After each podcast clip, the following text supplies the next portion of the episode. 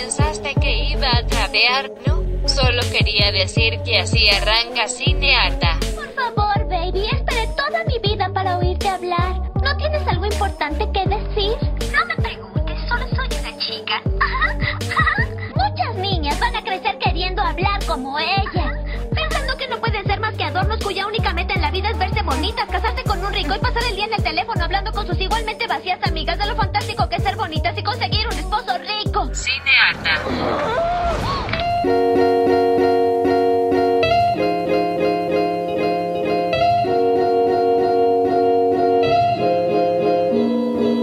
Aló, aló, aló. Mi nombre es Pito Andrada Y yo soy Natalia Ábalos. y esto es Cinearta.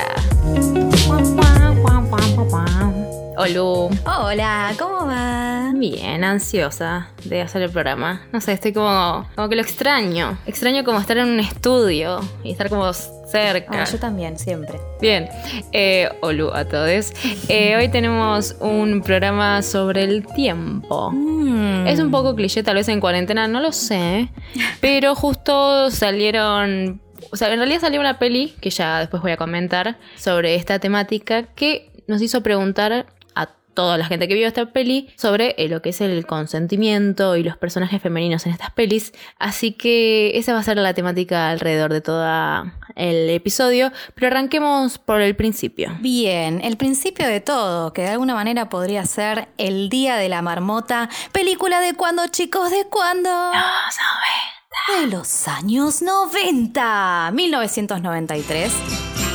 Podríamos pensar que es una de las películas así como icónicas de lo que es el loop temporal que le dicen. Y de hecho es una película que ahora que estamos todos encerrados hace mucho tiempo y que los días empiezan a parecerse un poco todos a los otros, mucha gente empezó a acordarse de esta película que parece que estamos repitiendo constantemente el mismo día. El Día de la Marmota estaba protagonizada por Bill Murray y Andy McDowell y es básicamente esta historia de un personaje que por algún motivo, medio de ciencia ficción o que no se termina de saber muy bien por qué, tiene que revivir constantemente el mismo día. En este caso Phil Connors, Bill Murray que era un meteorólogo que se había viajado todos los años hasta Punxsutawney, los 2 de febrero, que es un pueblito muy chiquito donde hay una marmota que aparentemente predice cuándo va a terminar el invierno.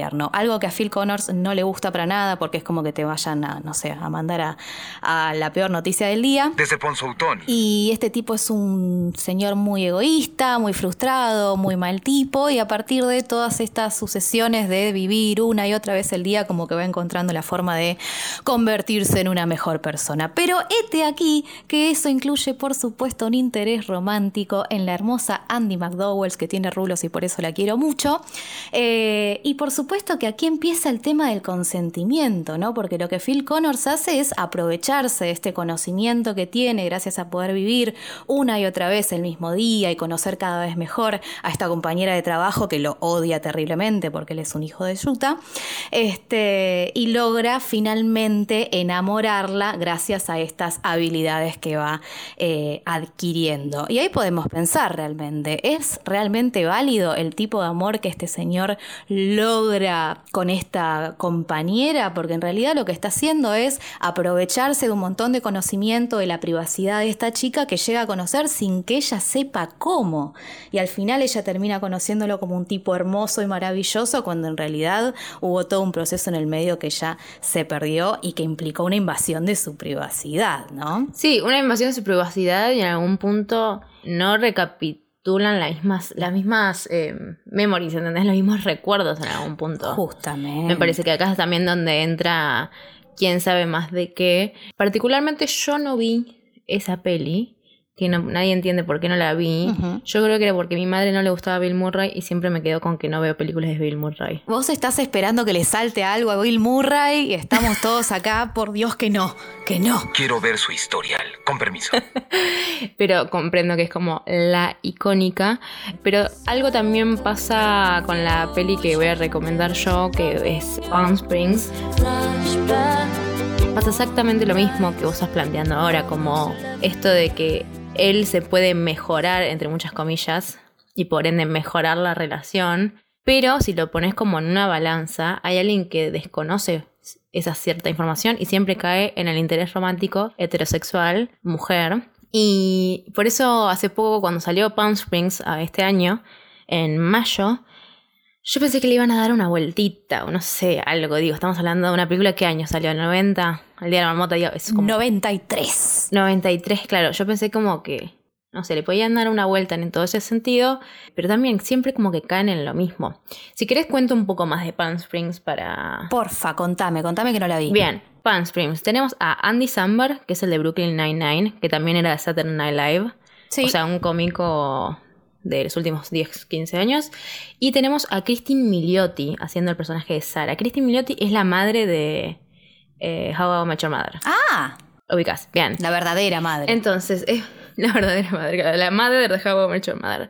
Básicamente tenemos al personaje de Niles, que es el de Andy Samberg, que está en un loop todo el tiempo en el mismo día, que es 9 de noviembre, en el casamiento de, un- de una pareja, en la cual la hermana de la novia es esta chica, Kristen Milioti, y pasa que este pibe, Andy Samberg, se lo ve como un chabón que le chupa un huevo todo, básicamente. Como que no le importan las consecuencias. Si trata mal a alguien, trata mal a alguien. Si trata bien a alguien y si puede acostarse con esa persona, mejor. Así como que me medio tipo... me sonaba así como medio rockerito. Viste, como que me llevo el mundo adelante, me chupa un huevo. Vos decís, tipo, ay, qué personaje tan poco empático.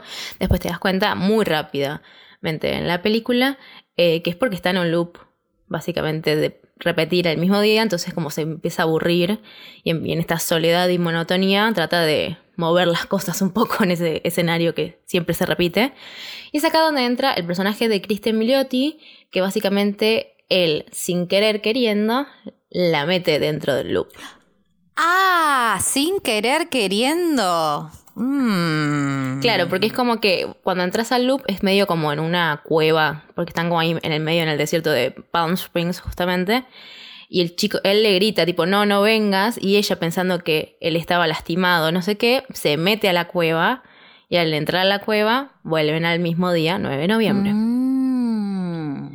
Y entonces, esta es la primera vez, al menos que veo en este tipo de películas, que hay dos personajes que están en el loop. Interesante. Uno que ya está recurtido, digamos, que es Andy Samberg. Pero Christine Milioti está tipo, primero re enojada, prim- después re triste. Y después empieza a entrar también en el modus operandi de, de él. Esto de que no hay consecuencias de nada. O sea, si se quiere suicidar, se va a suicidar y al día siguiente, apenas abra los ojos, va a ser el mismo día. Eso al menos fue diferente de este tipo de pelis, digamos. También tenemos el personaje de J.K. Simmons, que es el de Whiplash, si lo ubican, que básicamente entró también en el loop en ese casamiento, también por accidente, y básicamente quiere matar a Andy Samberg porque lo hizo meterse en el loop sin su consentimiento. Y mm, obviamente que tiene toda una moralina de, bueno, hay que disfrutar cada día, ¿viste? Como al final siempre tienen como esas cosas. Pero lo que me pareció interesante de esta peli, además de que ya tenemos tres personajes en el mismo loop, empieza a pasar algo eh, romántico barra sexual entre el personaje de Annie Samberg y Christine, que ella le dice como, en las primeras escenas le dice como, nosotros nunca cogimos, ¿no? Y él le dice, no, no, nunca siempre lo intenté, nunca cogimos. Y en un momento empiezan como obviamente a estar más cómodos entre sí, a conocerse, a contarse intimidades, a tratar de romper un poco ese caparazón que tenían. Y como se dan cuenta que van a estar ahí por mucho tiempo, a no saber hace cuánto que están, eh, eventualmente tienen relaciones sexuales. Y un par de escenas después, Niles, el personaje de Andy Samberg, le confiesa que en realidad ya habían estado muchas veces. Ay, chicos. A lo cual ella se enoja mucho. No, bueno, totalmente. Me mentiste, uno. Segundo, estás privándome de información de mi propia historia sexual. No es solo mentir, no es sobre cualquier cosa. Exacto. Y quizás sabiendo que ya habían estado hubiese tomado otra decisión. O sea, me estás manipulando, chiquitín. Exacto. Es, eh, no le dice así, básicamente, el personaje, pero ella se enoja mucho porque obviamente no estaban en las mismas condiciones cuando arrancaron la, la relación. Obviamente que esto está tirado, o sea, tirado los pelos en el sentido de que estamos hablando de un temporal, digo, no es que es una relación del mundo real, pero habla un poco del desbalance que hay en esta relación. Ella se enoja mucho, se aleja, trata de romper el loop eh, temporal. Vayan a verla, es de este año, está en todos lados. Eh, pero a mí no me gustó eso, como que, como que puedan darle un poco de protagonismo también a la mujer que siempre fue como muy dele- eh, como relegada a que a ver qué hace el hombre hetero cis en- con los problemas de los tiempos y nunca puede tomar decisiones de nada. Y de hecho, el final está muy liderado por ella. Ah, bueno. No voy a contar más nada. Bien. Alguien que me corte Bien, la lengua. Bien, bien, Ya. bien. Vamos a cortarla con The Twilight Zone porque me pasó exactamente lo mismo. Primero que nada, chicos, si no conocen The Twilight Zone, es un programa que viene funcionando desde 1959.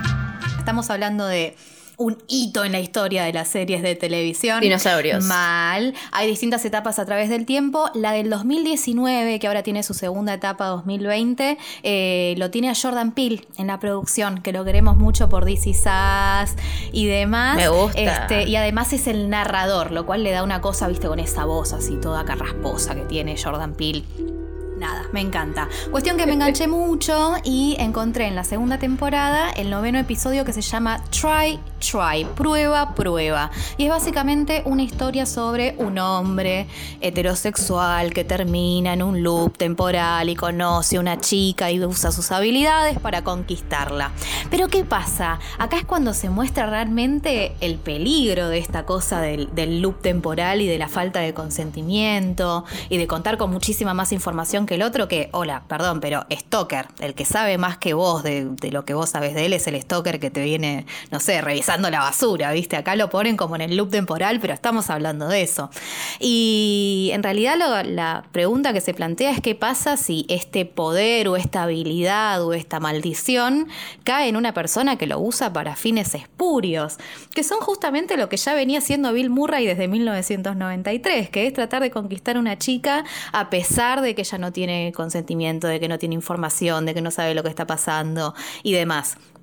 Y de hecho parece ser que este chico se enamora de una piba en particular que sigue constantemente tratando de conquistar, pero no le sale, no le sale, incluso en un momento le confiesa lo que realmente está pasando y entrando un poco más en la conversación, medio que se le escapa que ella, él ya la vio morir y nos preguntamos si la vio morir o si la quiso hacer que muera de pura bronca. Y él mismo dice que ya le cuesta verla como una persona tridimensional porque ya la vio morir, ya la vio tantas veces, ya vio sus distintas respuestas, que ya ni siquiera le parece una persona, es muy fuerte. Qué fuerte. Toda esa primera etapa es como que le dan una vueltita de tuerca. Y de vuelta, no vamos a spoilear porque quiero que lo vean realmente, pero terminan dándole esta vueltita al final de qué pasa si es la mujer la que termina tomando un rol protagónico y qué pasa si tenía más información de la que pensábamos que tenía, por ejemplo.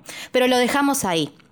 La cuestión es que siempre dentro de estos loops temporales encontramos una, una cuestión del consentimiento y pareciera que se está tratando de querer subvertir de a poquito, ¿viste? Como que los nuevos tiempos ya, ya no podrían bancarse a Bill Murray como en, en el 93. Entonces, recomendamos. ¿Recomendás el Día de la Marmota? ¿Debería verla? No lo sé, tú dime. El Día de la Marmota, icónica el Día de la Marmota y especialmente si les interesa este tema del tu- loophole. Bien, y- entonces. Sí, sí, sí. Recomendamos el Día de la Marmota, recomendamos Palm Springs y recomendamos Twilight Zone. Repetime qué capítulo. Capítulo 9, segunda temporada. Try, try. Genial.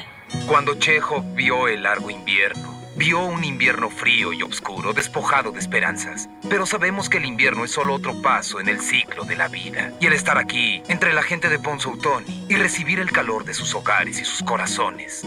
No pude imaginar un mejor destino que un largo y dichoso invierno. Nos encontrás en Instagram como arroba cineata. Muy bien.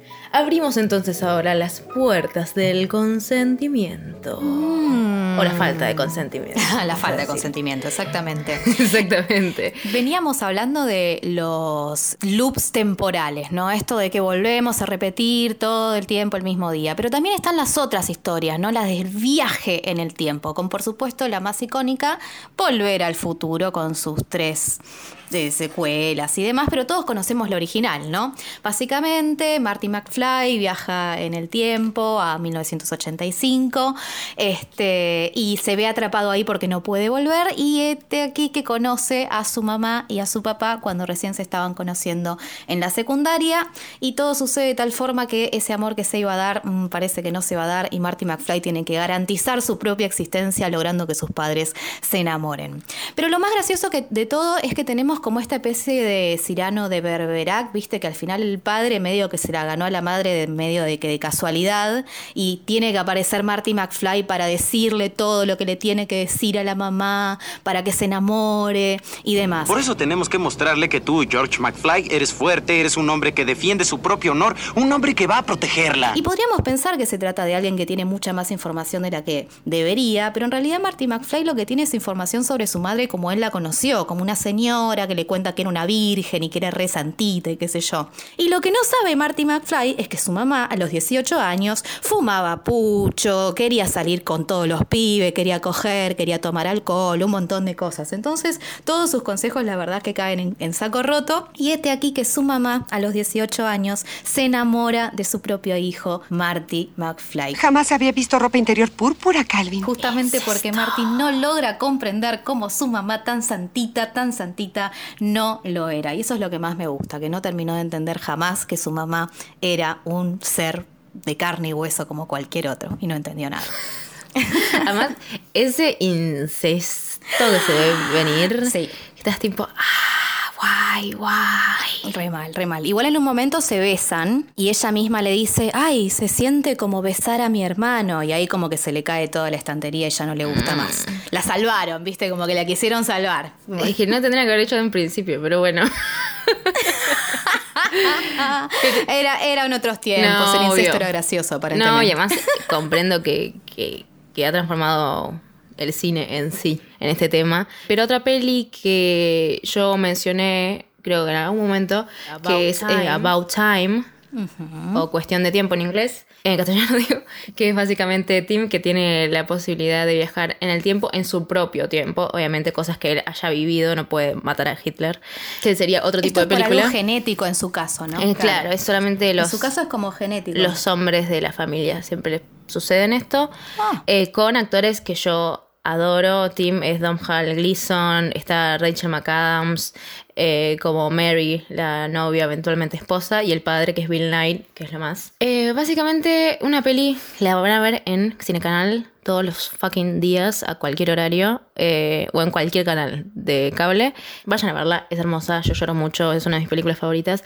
Pero abriendo la puerta del consentimiento y viendo qué hay acá dentro de esta caja en esta película, encontramos que la primera escena donde ellos cogen, donde Tim y Mary cogen, él hace el acto tres veces.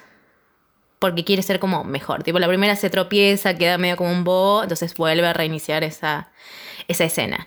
Después cogen bien y él dice, no, puedo hacerlo mejor. Entonces vuelven a repetir la escena. Entonces, en la tercera escena, la tercera vez, mejor dicho, ella- él está totalmente como exhausto nada más porque cogió tres veces y Mary está como, ay, nunca tuve una primera vez así tan fogosa, no sé qué. Y claro, ahí es donde volvemos a lo mismo de ellos dos no tienen los mismos recuerdos. O sea, para Mary, Rachel McAdams, su relación fue, la primera vez que estuvo con Tim, fue esa cosa fogosa, súper porno. Y para Tim fue a ver qué le gusta más o a ver cómo la complazco mejor, que se entiende que está hecho con buenas intenciones. Pero hay algo de, le vamos a llamar hoy, el síndrome de Rachel McAdams. que es esta incapacidad de poder tomar decisiones porque la trama no se la permite, no porque ella no quiere. Es la trama que no se la permite. Y en esta peli que yo vuelvo a decir, me encanta y es una de mis favoritas, eh, pasan varias veces, pasan cuando tienen la primera vez eh, relaciones sexuales y la primera vez que se ven. Él tiene como dos o tres encuentros para tratar de engancharla a ella. Y hay algo, vuelvo a decir esto, de lo desbalanceado de que te estén privando de ese conocimiento de que el otro sabe, que además no te cuenta. Tal cual. Porque además, lo que me parece choto en algún punto es que Tim le cuenta a su hermana que tiene este poder para el final de la película para evitar que ella tenga un accidente automovilístico y no sé qué. Y no se lo cuenta a su esposa, que en un momento casi cambian de bebé porque él cagó algo del tiempo. Tenés como. Se lo podrías haber contado y no sé, y crear otro tipo de confianza. Darle de- participación. De alianza, claro, sí, sí, sí. Obviamente siempre terminan con esta moralina de tipo, bueno, hay que disfrutar el día porque solamente hay uno y bla, bla, bla. Pero bueno, volvemos a esto, el síndrome de Rachel McAdams. Tal cual. Me quedo con esto que decías de con las mejores intenciones te salió, ¿no? Como bueno, porque la quiere hacer pasar lindo, porque la quiere conquistar, porque el amor. Pero chicos, las mejores intenciones no, no, no, no, no funcionan en este caso. O sea, su intención era quedar como un galán, su intención era ganarse a la piba que quería, no el amor y qué sé yo. Pero bueno, hablamos de. Claro, sí, sí, sí, yo creo que igual cuando digo, es, es verdad lo que decís, como creo que cuando digo buenas intenciones es bajo el amor romántico mega chipeado que tenemos en la cabeza, creo que también por eso me sale que me gusta esta película también. Tal cual, Eh, tal cual. Pero entiendo que sí, obvio. Una relación co- copada no- tendría que ser 50-50, no tipo, yo puedo viajar en el tiempo, voy a coger con vos mil veces antes que vos sepas que cogimos mil veces. Exactamente, además yo me sentiría re mal si estoy con un tipo que sabe exactamente cómo tocarme y yo estoy como, bueno, no sé qué te gusta. me hace quedar mal, chabón.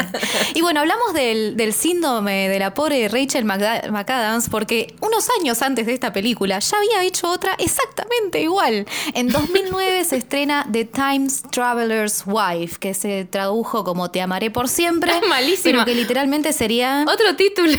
Otro título. La, traducción literal sería La esposa del viajante del tiempo, que tiene todo que ver con la película, porque supuestamente está centrada en ella, ¿viste? Como en la vida de ella que conoce a este personaje que puede viajar en el tiempo también por una cuestión genética. Siempre la pobre Rachel McAdams queda ahí como en un presente con maridos que, que, van y vienen. Este, y pasa exactamente lo mismo. Para empezar, que se conocen, imagínate que la, Rachel, su, su personaje, tenía seis añitos y estaba teniendo un picnic sola en el bosque y de repente aparece un hombre desnudo entre los arbustos que le pide por favor la manta del picnic ¿Qué? para poder vestirse y conocerla. Así se conocen, ¿entendés? Es como, yo la casé en la tele y dije, ah, listo, esto es sobre pedofilia, yo tengo que verlo, Claro. necesito saber por qué lo pusieron a, a Eric Bana de, de pedófilo, ¿entendés? No me podés hacer esto. Y no, es así como empieza una hermosa historia de amor, donde Eric Bana se aprovecha de sus poderes para viajar en el tiempo para enamorar a esta niña que desde los seis años y durante toda su infancia y adolescencia va conociendo a este chabón, del cual no tiene más que enamorarse, obviamente. O sea, si tenés un tipo que te dice que se van a casar, que va a ser el amor de tu vida y te lo dice desde que tenés seis años, pobre Rachel, obviamente, entendió que eso era lo que tenía que hacer. Y lo que más me jodió de esta película es que hay una escena donde ya están casados, están en el futuro y tienen unos re problemas y qué sé yo, y se pelean. Y entonces Eric Bana que dice, más si Yo me voy al pasado cuando estábamos todos re bien y voy a tener sexo con mi germu porque estoy enojado, pero me la quiero coger igual. Entonces se va un momento donde estaban re felices y se la coge y después vuelve. Y, y ahí es cuando yo dije, chicos, acá nos estamos yendo. O sea, no, todo bien con el amor, todo bien con el, el viaje en el tiempo y tratar de buscar otras alternativas. Pero esto, esto roza la violación. O sea, a mí me pareció muy fuerte. Incluido Eric Bana, ¿entendés? Si no comento es porque La tengo cara- mi boca muy No, abierta. no, la- no quisiera creer poder todo mostrar esto. la cara de Vicky en este momento. Sí, esto es así. Es que yo vi pedacitos de esta peli y como nada, prefiero quedarme, si me tengo que quedar con una, me quedo con About Time. Y dije, Creo que sí, ¿eh? creo que es la mejor de las dos. Esta no la recomiendo para ver. eh, pero ¿por qué tanta violación? A esa Tal pobre chica de seis años. Se, se la, se le lavaje de cerebro Mal. y mal. manipulación. Qué Este, feo. Me quedé, quedé Lo que en más shock. me sorprende es que Rachel McAdams haga la misma película en el transcurso de, de tres años, boludo. Eso Rachel es lo que más me choca de todo. tiene una mala elección de personajes. Siempre queda como... Pobrecita. Para mí es re buena actriz, ¿eh? pero tiene muy... Algún día hablaremos de la carrera de ella. Pero siempre Es verdad. tiene personajes... Con Woody Allen también hizo como de chota, ¿te acordás? Como de mina chota. Con... Mm, No me acuerdo. En la de París. En la de... que él viaja en el tiempo con los pintores. Ah, mira vos. Mira in vos. Paris. No, se ve que ya entró en la etapa en que no pude ver más a Woody Allen. Em, bueno, así que eh, yo recomiendo About Time, qué sé yo. Seguro ya la vieron en la tele igual. Bueno, yo la vi. Es un pochoclo, Es un pochoclo lindo, que para, para cuando tenés ganas de creer un poco Sí, en el es amor. Pero sepan, sepan ver estas cosas, chicas. Tenemos derecho a tener tanto conocimiento como nuestras parejas sobre lo que está pasando. Exactamente. Así que con Chicas y chicos. y chiques. Así que cerramos estas puertas del consentimiento. Quedarán para siempre nuestros pensamientos en esta caja. Recuerden que nos pueden encontrar en arroba cineartada. Y vamos a seguir subiendo contenido. Denos likes. Por favor. Recomiéndenos más que nada. Así llegamos a más oídos. Creo que tenemos que irnos. ¿Qué? Nos despedimos, Nati. Nos despedimos. Recuerden que eh, somos Cinearta, nos encuentran como arroba Cinearta en nuestras redes. Esto es una producción de Siga Bertov y recordame Vicky, como lo digo bien. La Q. Muy bien, y de la Q. Muchas gracias a Facundo Tapia por la producción, a la China Valdonado por la edición y a vos, amiga eterna, mi compañera de todo. Te adoro con todo el alma, que ganas de verte. Justo esta semana fue el día del podcast. Gracias a todos por escucharnos y nada, hasta la próxima. Los amamos. Bye. Cinearta. Y si algún día regresas en el tiempo, no vayas a tocar nada.